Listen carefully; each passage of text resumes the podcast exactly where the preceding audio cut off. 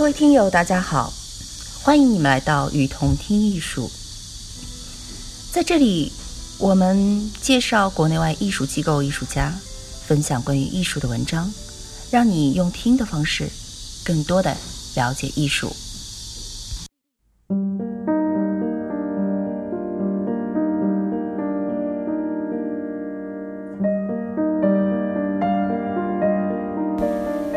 今天开始我们用四次的时间来分别介绍极简主义的代表艺术家。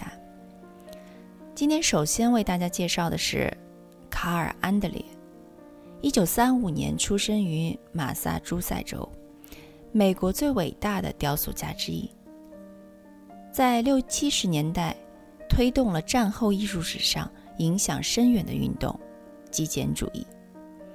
安德烈的雕塑最接近极简主义的参数规范，它始终处于运动的核心。安德烈早早成名，看似顺风顺水的艺术生涯一直备受争议，而且从未真正的被大众认可。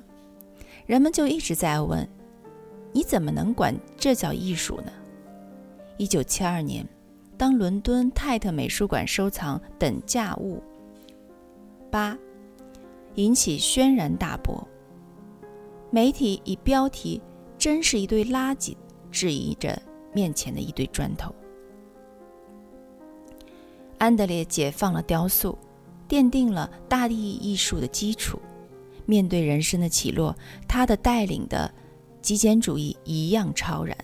有人问这个下巴上留着胡子、谦和的老人，他将近八十岁的年纪还在做什么？他说：“我在做大部分美国人觉得很难做到的事情，什么都不做。”他对一切有一种得之不惧、失之不争的态度。在我的人生中，从没有过任何有益的选择，我一直在随波逐流，没有被驱使，顺其自然。今天来介绍的第二位艺术家是埃格尼斯·波尼斯马丁。一九一二年出生在加拿大，是一位加拿大籍美国艺术家。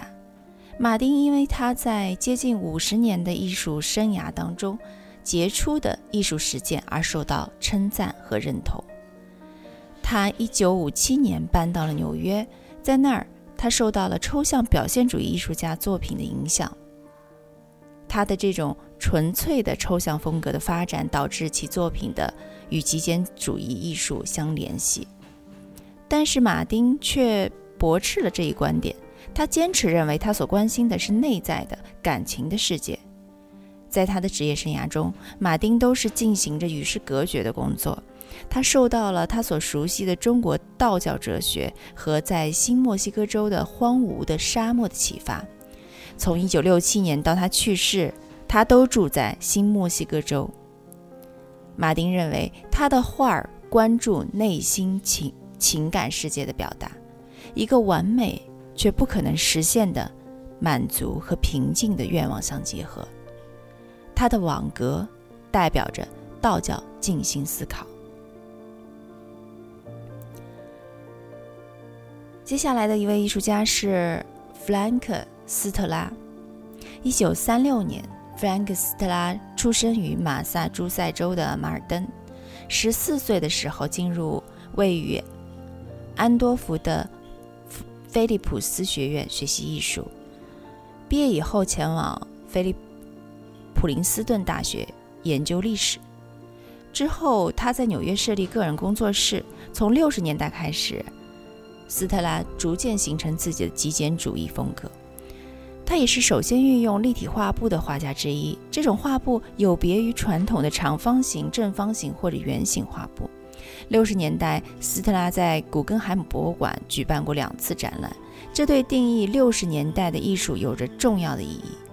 作为战后最重要的美国艺术家之一，弗兰克·斯特拉至今在纽约生活和工作。他还积极参与与保护艺术家权益的运动。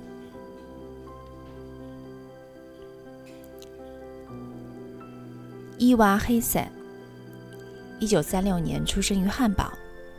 像不少德国犹太移民一样，为了摆脱纳粹迫害，1938年，伊娃黑塞和他的家人逃离了德国，在纽约定居。他利用棉布、橡胶、塑料布和其他材料，创作出惊人的原创雕塑作品。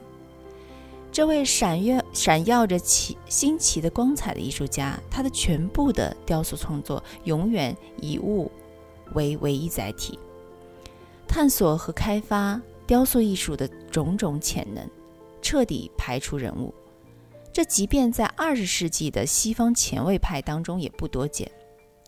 一九七零年初，艾瓦黑塞的作品九个一组，与杜尚、施维特斯、毕加索、曼雷、劳申伯格、克里斯托、奥尔登堡、约翰斯等一大批西方现代艺术家的作品共同出现在西德尼贾尼斯画廊，这无疑是美术界对他这位后起之秀的肯定和表彰。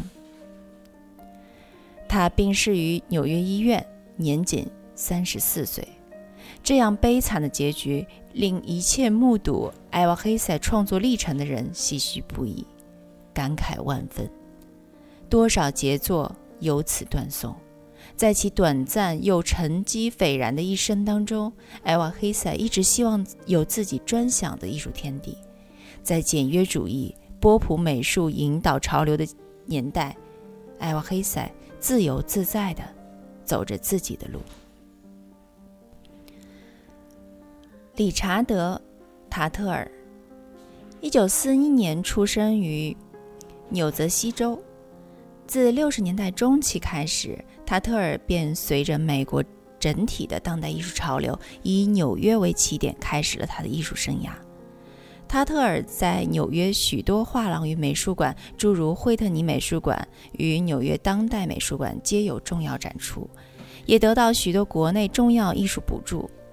艺术创作备受肯定，其作品最初期的重要特色是试图模糊绘画与雕塑的类型，并运用在当时属于非传统的素材创作。塔特尔的作品经常被认知受极简主义的影响。许多艺评家更认为他是最具影响力的后极简主义艺术家。通过塔特尔的作品，可以很容易地揣测这位艺术家的本质与个性：低调但具明显的情绪，谦虚却也叛逆。今天为大家介绍的最后一位艺术家是罗纳德·布莱登，一九一八年生于温哥华。美国画家和雕塑家，他的作品中最为人所所熟知的，也就是最出名的，就是他的大型雕塑。在最开始，他的绘画作品大多都是抽象表现主义风格，有着强烈的体积感和形式感。一九六零年以后，他开始使用折叠纸和胶合板制作的拼贴雕、拼贴浮雕。一九六二年，他首次展出了他的胶合板拼贴浮雕。第二年，他用金属支柱和甲板做了他的第一个独立的彩色的雕塑，从此便开始了他的雕塑之路。布莱登严肃的几何形式受到欧洲建构、美国硬边绘画以及雕塑家野口勇和大卫史密斯的影响，逐渐形成了他的独有的风格。之后又反过来影响新一代年轻的艺术家们，包括卡尔·安德烈、唐纳德·贾德、索尔·勒维特和劳伦斯·维纳等等。